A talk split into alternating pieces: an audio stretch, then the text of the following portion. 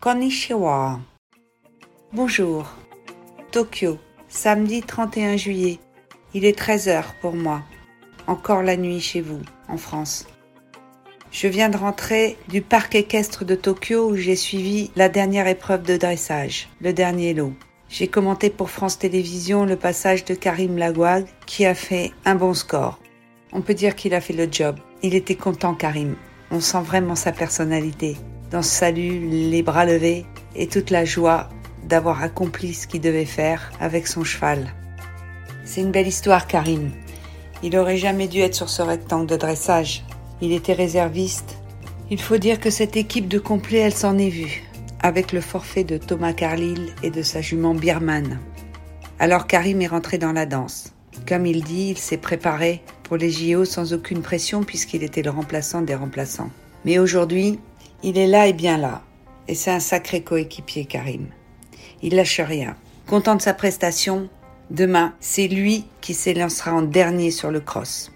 D'ailleurs, à la fin de cette euh, session de dressage, nos Français repartaient reconnaître pour la sixième fois ce parcours de cross. Je pense que vraiment ils vont le connaître. Et surtout, toutes ces combinaisons, avec toutes ces options, qui sont, je dois le dire, d'une complexité assez surprenante. Hier matin, nous sommes partis en taxi à 30 minutes de Roppongi, où nous sommes logés, en direction de Sea Forest Park de Tokyo. On a traversé la baie de Tokyo et on est arrivé sur cette petite île en face de la ville, avec une vue surprenante sur la ville.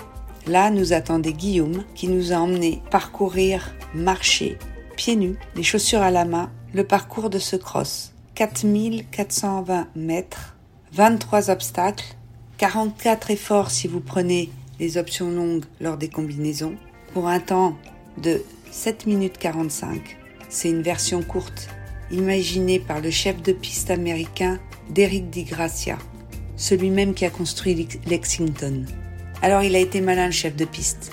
Il s'est vraiment creusé la tête pour essayer de garder l'esprit olympique sur ce cross, c'est-à-dire accessible à tous, même aux petites nations, comme notre amie Harry Nadata, la jeune thaïlandaise, qui s'élancera, comme je vous l'ai dit, en numéro 1 et qui n'a aucune expérience. Mais aussi en faisant bien attention aux chevaux, en préservant nos chevaux. Le bien-être animal est au centre de ces Jeux olympiques, à la fois dans des installations qui sont absolument incroyables, des box en dur, des cabines de froid pour réfrigérer les chevaux lorsqu'ils sortent de piste ou lorsqu'ils sortiront du, du cross. Tout est climatisé et franchement jusqu'à présent la chaleur n'est pas insupportable. Mais le thermomètre monte.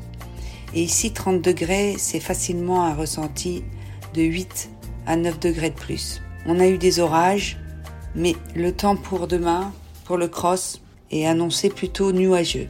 Donc le sol est très bon. On a marché pieds nus sur ce gazon qui est arrosé et la pluie qui est tombée hier, à mon avis, a fait beaucoup de bien. Les combinaisons sont astucieuses.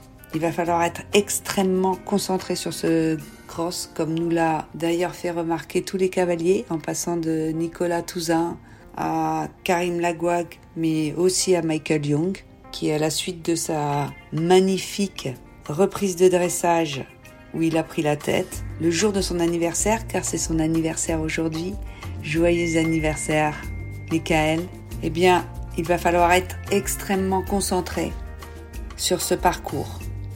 Jamais rien lâcher, le cheval doit être à l'écoute de bout en bout, et le cavalier ultra concentré. Même si euh, il y a des grandes galopades et si la fin semble plus aérée, facile. Il y a quatre passages d'eau et des enchaînements de combinaisons extrêmement malins. Une fois le parcours établi, la stratégie restera encore à adapter pendant le, le parcours. C'est pour ça que nous avons visité une grande tente où il y a des écrans et les équipes pourront regarder les dix premiers cavaliers. Christopher Six passera en numéro 10 pour la France pour pouvoir adapter la stratégie.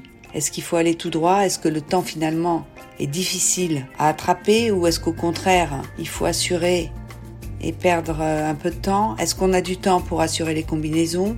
Est-ce qu'on doit aller tout droit et prendre des risques?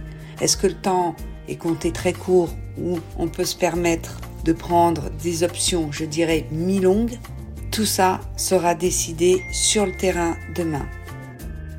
Bon allez, je vous laisse, je dois repartir. Il faut que j'aille préparer mes commentaires. On se retrouve, je vous raconterai la suite. Allez, au revoir. Arigato